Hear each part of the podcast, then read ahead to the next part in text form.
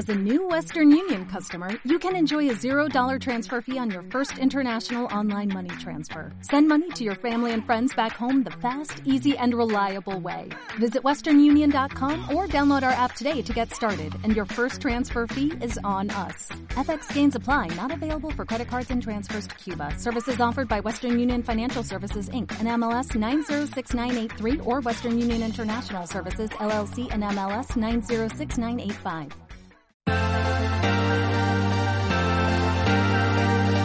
Gestión del patrimonio en cierre de mercados.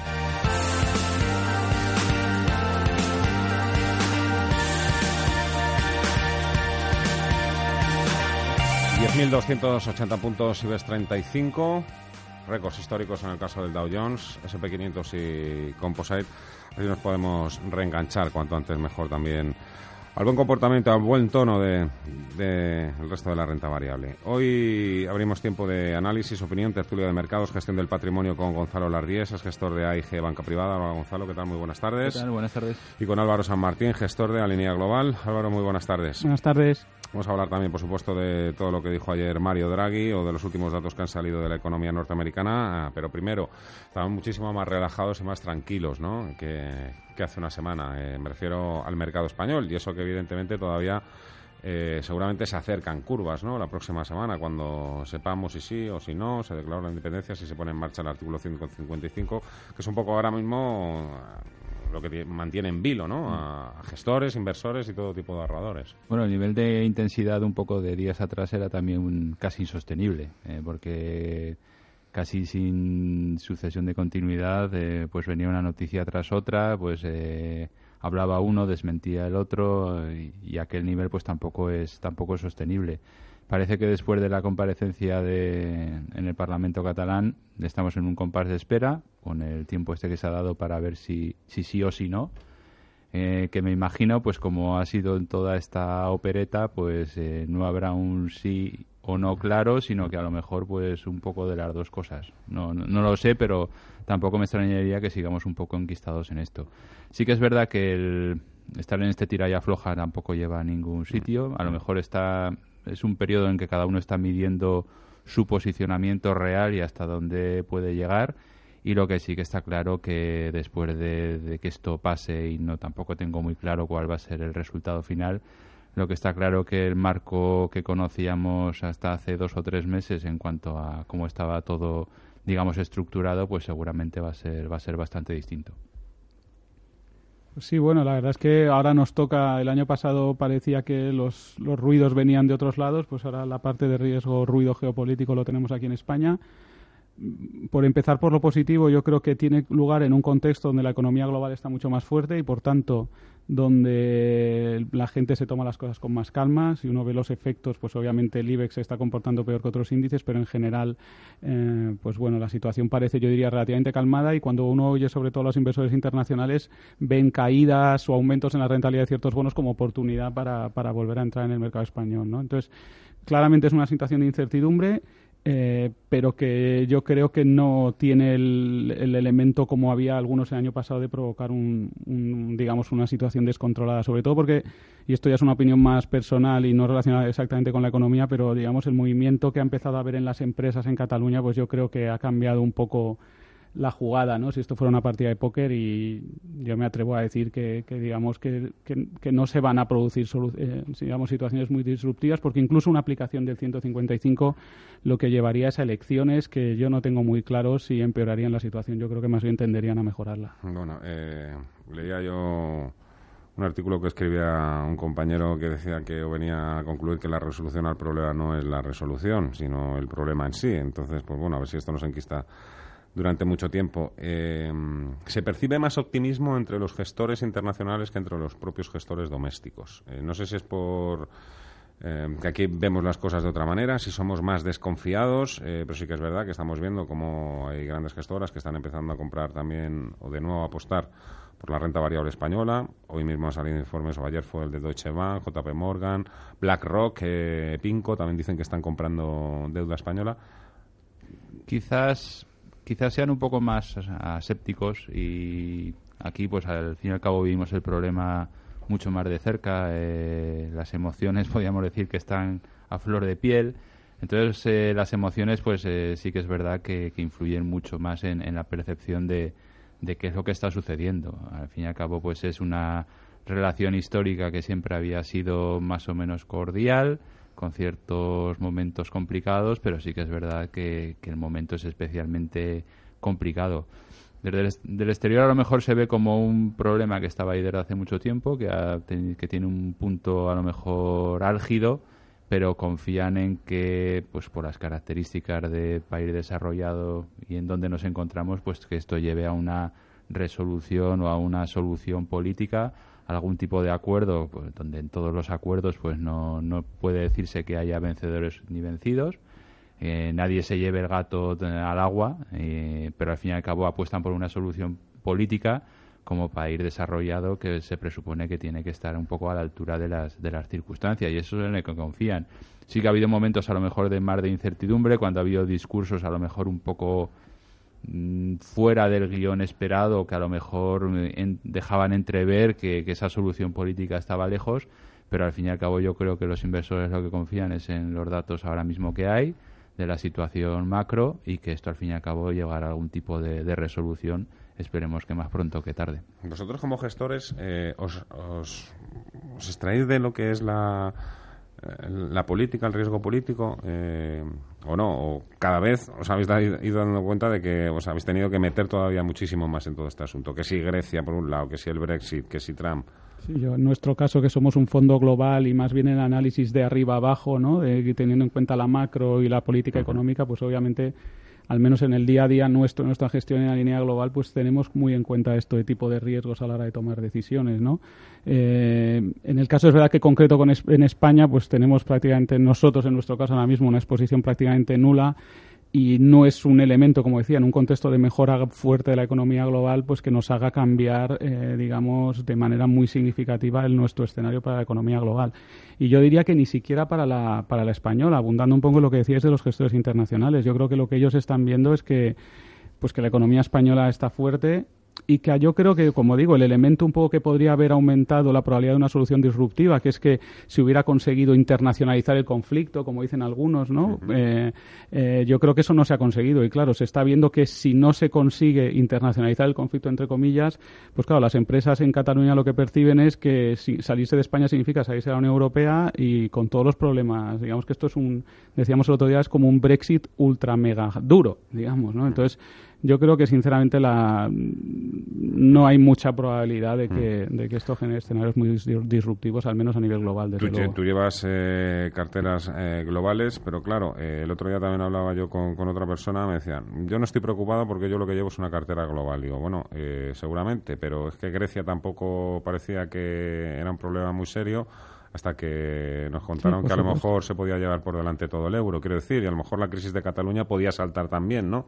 Empezar a saltar Por supuesto, por supuesto, todo eso hay que tenerlo en cuenta, yo como, pero por eso hablaba yo un poco del contexto internacional. la economía global está en un momento ahora mismo tan dulce en términos de crecimiento, no solo fuerte a nivel global, sino muy sincronizado, que se da prácticamente en todas las regiones, que incluso en un escenario peor del que yo me estoy esperando para España, es difícil, que no es imposible, obviamente, ¿no? porque nada es imposible en la vida, pero es difícil dar una probabilidad significativa de, de, generar un cambio en el escenario de la economía global. Otra cosa es que si aquí lo hacemos muy mal, pues por supuesto que nos puede ir nos puede ir mal. Y de hecho ya se está viendo en la economía catalana mm, ya no solo son la salida de empresas sino la, caída de, cancela, de la cancelación de, viajes ¿no? y, de, y, de, paquetes turísticos incluso de, transatlánticos y tal no por supuesto que pueden pasar cosas y, hay que observarlas no pero dicho esto desde luego para la economía global esto parece difícil que sea un evento eh, de significativa importancia eh, y luego es que el propio evento yo lo veo poco probable. Yo más bien veo una, en, línea con lo que decía Gonzalo, una solución de alguna manera de patada hacia adelante. Se abrirá algún proceso de reforma constitucional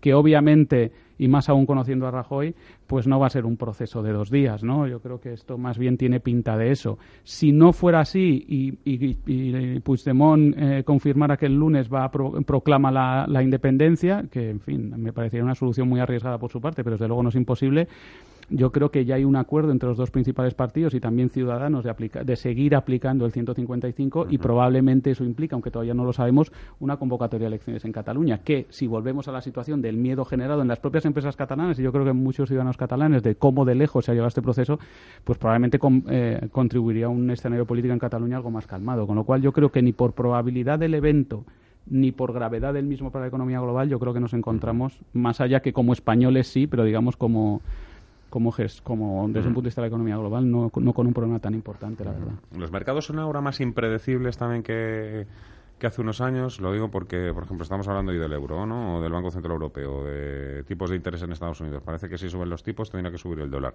Y no, no sucede.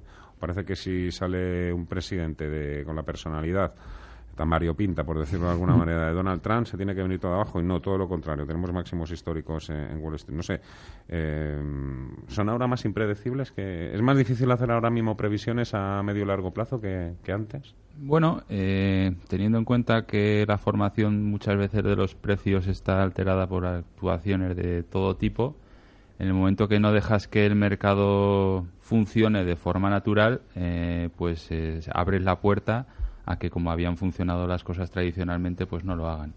Eh, cuando tú tienes eh, unos tipos de interés intervenidos prácticamente a nivel global, eh, una de las cosas, por ejemplo, que no entienden las autoridades monetarias es cómo con los tipos de interés a los niveles en los que está, el ciudadano da pie no se endeuda hasta arriba. Si hace 10 años, con unos tipos mucho más altos, el nivel de incremento del crédito era mucho mayor. Entonces hay muchas cosas que, cambian y precisamente el ajuste de, los, de las variables económicas no deja que siga su curso normal. Mm. Entonces la actuación de los agentes pues es bastante es bastante distinta. Eh, por ejemplo, el inversor, el, consumidor americano vivió primero la crisis inmobiliaria al principio, luego la crisis financiera. Hay un tema demográfico, eh, la estructura por pirámide poblacional, pues eh, hay mucha gente ya casi en la edad de, de ahorrar y retirarse a esa gente no se le puede pedir que consuma. Entonces estas cosas también hay que tenerlas en cuenta y a lo mejor escapan de un análisis eh, un poco solamente financiero de cuál es la situación del día a día. Luego también la actitud de, inversores. Eh, los inversores, eh, pues pasamos mm, en general, porque me incluyo dentro de la parte de inversores, de un escenario muy optimista a uno muy negativo, pues en, poco en poco tiempo. Mm. entonces no hay tendencias de fondo. También el comportamiento de las, de las empresas es lo mismo. Ninguna empresa es capaz de decirte dónde medianamente con ciertas probabilidades va a estar el año que viene. Incluso ellos, conociendo su negocio, muchas ocasiones no saben cómo se van a comportar. Entonces yo creo que todo lo que ha sucedido en estos últimos años, la crisis financiera, las políticas monetarias que se han tomado tan extremas, la alteración del funcionamiento natural de formación de precio de los activos, ha hecho que la economía tenga un comportamiento pues un poco a lo mejor más errático o no como funcionaba hasta, hasta, hasta el año 2008. Entonces es por esto que vivimos periodos eh, muy positivos, muy negativos y, realmente pues una tendencia de fondo no, no se encuentran con la, con la facilidad que a lo mejor podían aparecer anteriormente.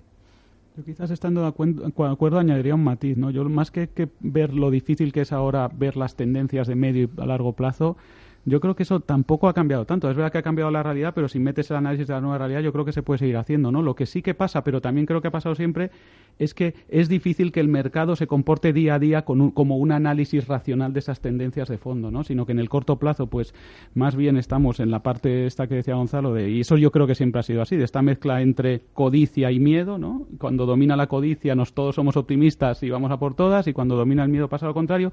Y normalmente los fundamentos macro y los fundamentos de la economía global no varían tanto, ¿no? Yo, yo creo que seguimos más o menos en ese mundo, ¿no?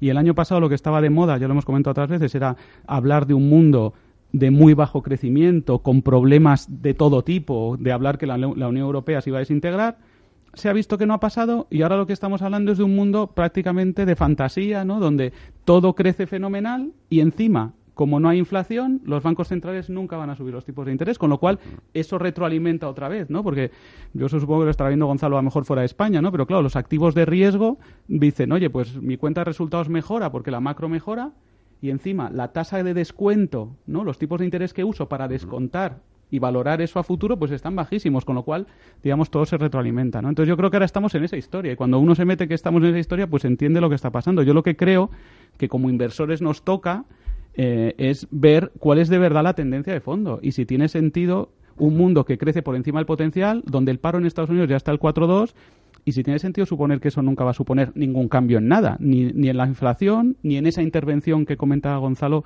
de los mercados por los bancos centrales. Yo creo que la historia que viene, lo que pasa es que no sabemos si van a ser dentro de tres meses, de seis o de doce, es una normalización de las políticas monetarias, ¿no? Y quizás esa es la historia para los próximos para los próximos 12 meses. Ahora toco, ahora toco también ese palo, ¿eh? Eh, los tipos, el dólar y los datos macro que, se están publicando en Estados Unidos. Pero ahora que ha hablado Gonzalo también del endeudamiento de las familias y el de las empresas, porque tú estás acostumbrado a mirarte de cabo a rabo también la cuenta de resultados de las empresas españolas.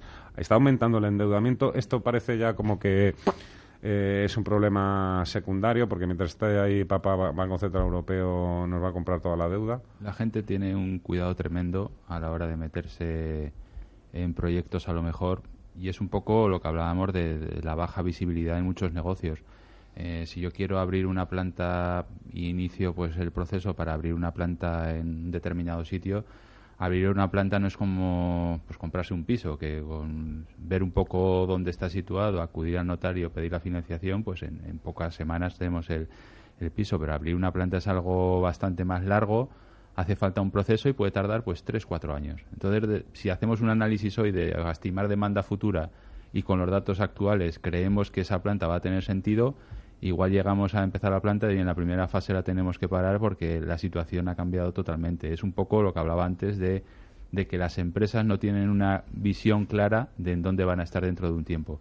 Entonces es más proclive a lo mejor a darse situaciones de operaciones inorgánicas, de financiación barata, eh, liquidez más o menos abundante. Si las empresas tienen unos ratios de deuda más o menos aceptable, pues eh, me compro un competidor o crezco de forma inorgánica que el comprar y el integrar sí que es algo relativamente más rápido que meterte en crecimiento orgánico. Ayer donde a lo mejor se ven más, más operaciones, pero esto de incrementar capacidad realmente es con cuenta agotar donde, donde puedes encontrar. Y realmente el problema de endeudamiento empresarial hoy en día no es un problema. O sea, muchas veces ha pasado la deuda de familias o ese sobreendeudamiento de familias y del sector financiero y de compañías Realmente en esa parte está todo bastante limpio, son ratios bastante aceptables, donde sigue estando el problema es en la deuda de los estados, pero no es un problema de ciertos países, sino que es un problema a nivel global.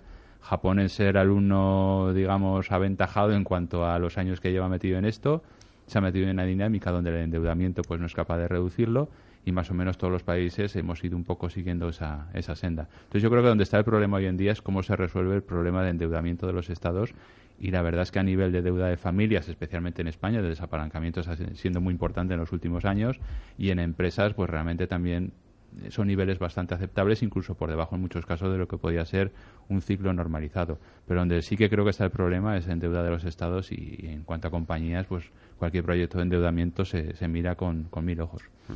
Ahora que has hablado también del crecimiento orgánico, eh, doy la vuelta, el no orgánico. Sabes que también hay en marcha varias, bueno, una OPA ahora mismo en concreto, Atlantia sobre, sobre Avertis, está todo el mundo a la expectativa de que también pueda pueda decir algo en este asunto ACS. Esto de OPA llama a OPA, quiero decir que cuando se produce un movimiento empresarial, seguidamente se producen también otros movimientos en el tablero. Esto es una chufla que nos inventamos los medios de comunicación para vender más periódicos. Bueno, eh, Realmente lo que sí que he visto en muchos sectores es que hay mucha cautela en que nadie se atreve a dar el primer paso, eh, pues porque han sido años muy complicados, en muchos sectores el ajuste ha sido tremendo y como nadie era capaz de controlar la parte de ingresos, que es algo más aleatorio, todo el mundo se ha centrado en costes, en eficiencia y en tener un nivel de endeudamiento que sea más o menos eh, razonable o incluso bajo. Entonces en muchos sectores nadie se atreve a dar ese primer paso de, oye, veo la situación bien, y a ver si voy a ser el primero que aquí asomo un poco y luego viene un cambio de aire y me las llevo yo todas todas encima. Entonces en muchos sectores hay mucha parálisis en cuanto a, digamos a mover ficha y a lo mejor pues de repente alguien empieza a hacer algo y el efecto, oye, pues a lo mejor hay aquí sí que oportunidades, el endeudamiento es más o menos accesible y eso sí que puede mover un cierto efecto de, de imitación, pero porque realmente los niveles de cautela son, son muy bajos. Ya en operaciones corporativas, pues eh, sí que es verdad que lo que comentábamos, en un entorno de financiación bastante barata y, abundante, eh, si las compañías tienen unos ratios de deuda más o menos aceptables, pues es fácil que surjan movimientos de este tipo.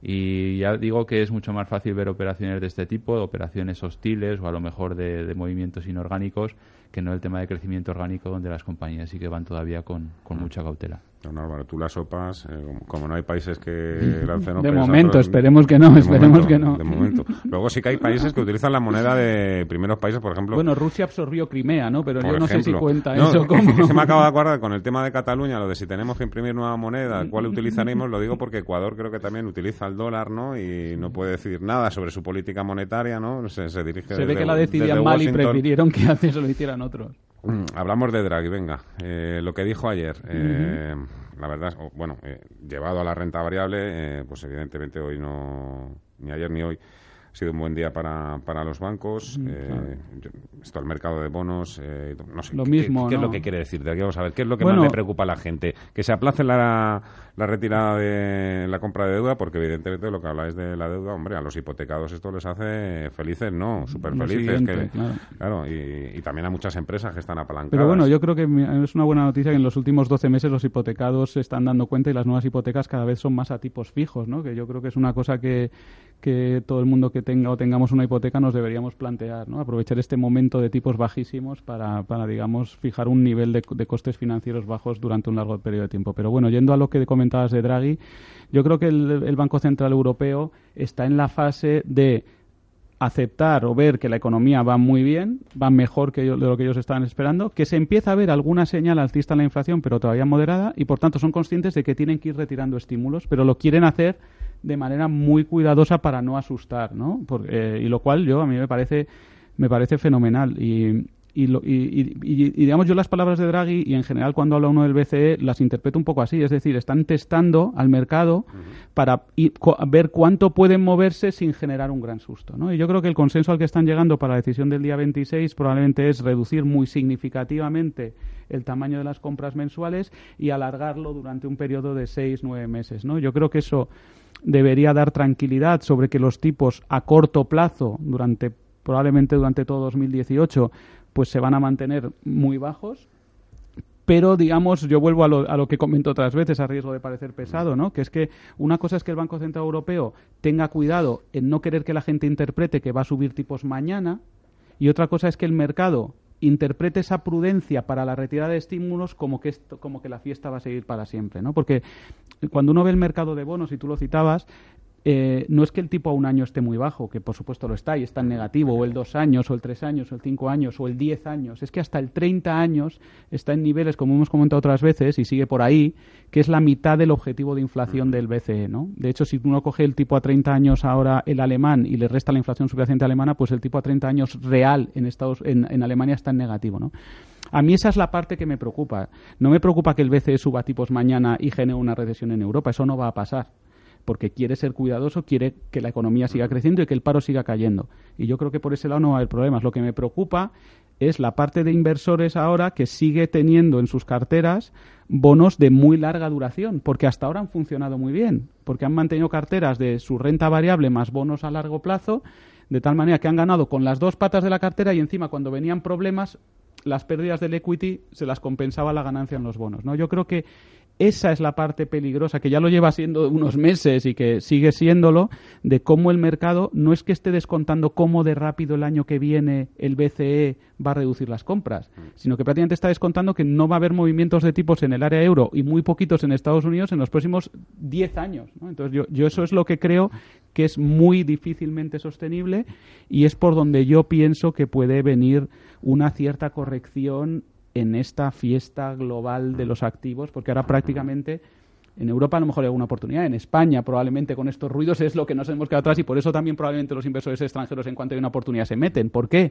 Porque es que todo lo demás está carísimo. Es que hasta el otro día yo ya no sé quién, oye, pues los bonos de Egipto están bastante bien y tal. O sea, te quiero decir que ya se empiezan a ver, digamos, estas cosas que suenan cuando luego expost dices, joder, ¿cómo no nos dimos cuenta que aquello, aquello era una burbuja? ¿no? Yo creo que estamos en una situación un poco de complacencia sobre lo que es la evolución razonable de las políticas monetarias, de los tipos de interés y de la inflación, que sin que vayamos a un escenario de muerte, digamos, eh, sí que nos debería hacer pensar eh, mm. dónde están, sobre todo, los bonos ahora mismo. Otro de los temores de los inversores es que la Reserva Federal se quede por detrás en la curva de tipos. Hoy ha salido el tema del IPC, claro, por si hay de repente un repunte de la inflación y te obliga a subir tipos, puedes meter de cabeza otra vez a Estados Unidos en recesión.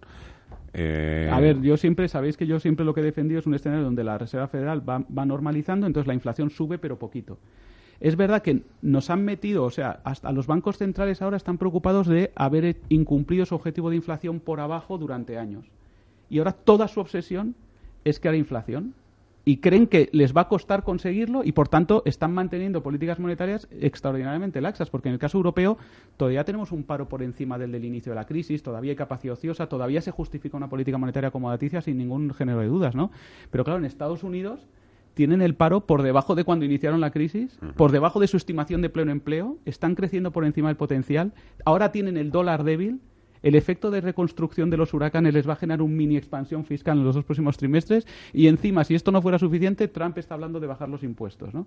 Y en todo ese escenario, aún así la Fed, en lugar de ver algún riesgo inflacionista, parece que la tendencia mayoritaria es no, tengo que seguir empujando. Entonces, yo sinceramente, de nuevo, yo, yo creo que esto está muy bien, probablemente pues mientras esto siga así, pues los activos de riesgo lo seguirán haciendo bien, pero yo creo que a seis, nueve meses vista la sorpresa, yo insisto, puede venir por el lado de la inflación, ¿no? Y, y quizás el activo que menos está preparado ahora para enfrentarse a ese escenario yo diría obviamente que son los bonos y luego por los otros pues los que están más caros, ¿no? Probablemente la bolsa americana. Yo creo que hay un asunto que he tocado además con, con Gonzalo en más de una ocasión cuando hablamos de esto de, en Estados Unidos, es el tema Amazon. Yo no sé si tú Amazon le metes también ahora cada vez más en tus estudios por cómo afecta directamente a la evolución de los precios en Estados no, por supuesto. Por ejemplo, temas como Amazon, temas como la, en general la capacidad que tenemos ahora los consumidores de comparar precios y por tanto meter presión a los márgenes de las empresas. Oye, es más difícil que me timen porque dicen, oye, te cobro 20 por esto. Ah, no, pues lo he visto aquí por 17. Pero digamos, esto pasa un poco como lo que decía. Una cosa es que eso, durante dos años o mientras dura el fenómeno te genere una bajada de precios porque cambia la estructura de precios relativos y otra cosa es que proyectes eso a que te va a influir en la inflación durante los próximos 30 años. Para eso tendría que estar apareciendo un Amazon todos los años, ¿no? El otro día, yo creo que lo cité el otro día, vi un estudio de Goldman Sachs, que no es que sean santos, super santos de mi devoción, pero bueno, hacen sus cosas, ¿no? Y, y claro, comparaban el efecto deflacionario de Amazon con el efecto que tuvo deflacionario en los años creo que 90 toda la gran distribución y en particular Walmart, ¿no? Eh, y claro, el efecto fue mayor en aquella época. O sea, te quiero decir que a veces cuando hablamos de los fenómenos Amazon, el progreso tecnológico, nos parece que es que han empezado ayer y llevamos teniendo progreso tecnológico y Amazons, entre comillas, más analógicos, no tan digitales, durante, durante mucho tiempo, ¿no? Y aún así los bancos centrales han conseguido eh, lograr sus objetivos de inflación, ¿no? Yo creo que, en fin, seamos prudentes por ese lado. Mm, yo voy a ser imprudente preguntándole a Gonzalo Lardies, eh, ¿se puede contar dónde has picoteado estos últimos días o...?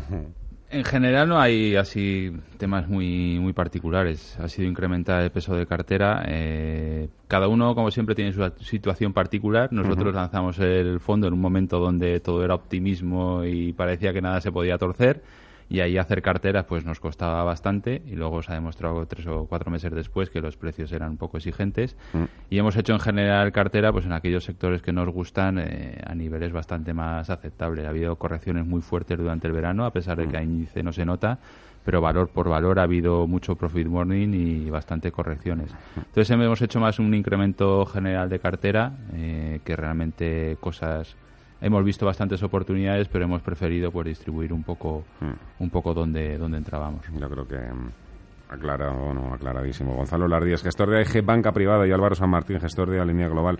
Solo me queda desearos que paséis feliz tarde, buen fin de semana y que pronto nos volvamos a ver. Muchas gracias a los dos. Gracias, igualmente.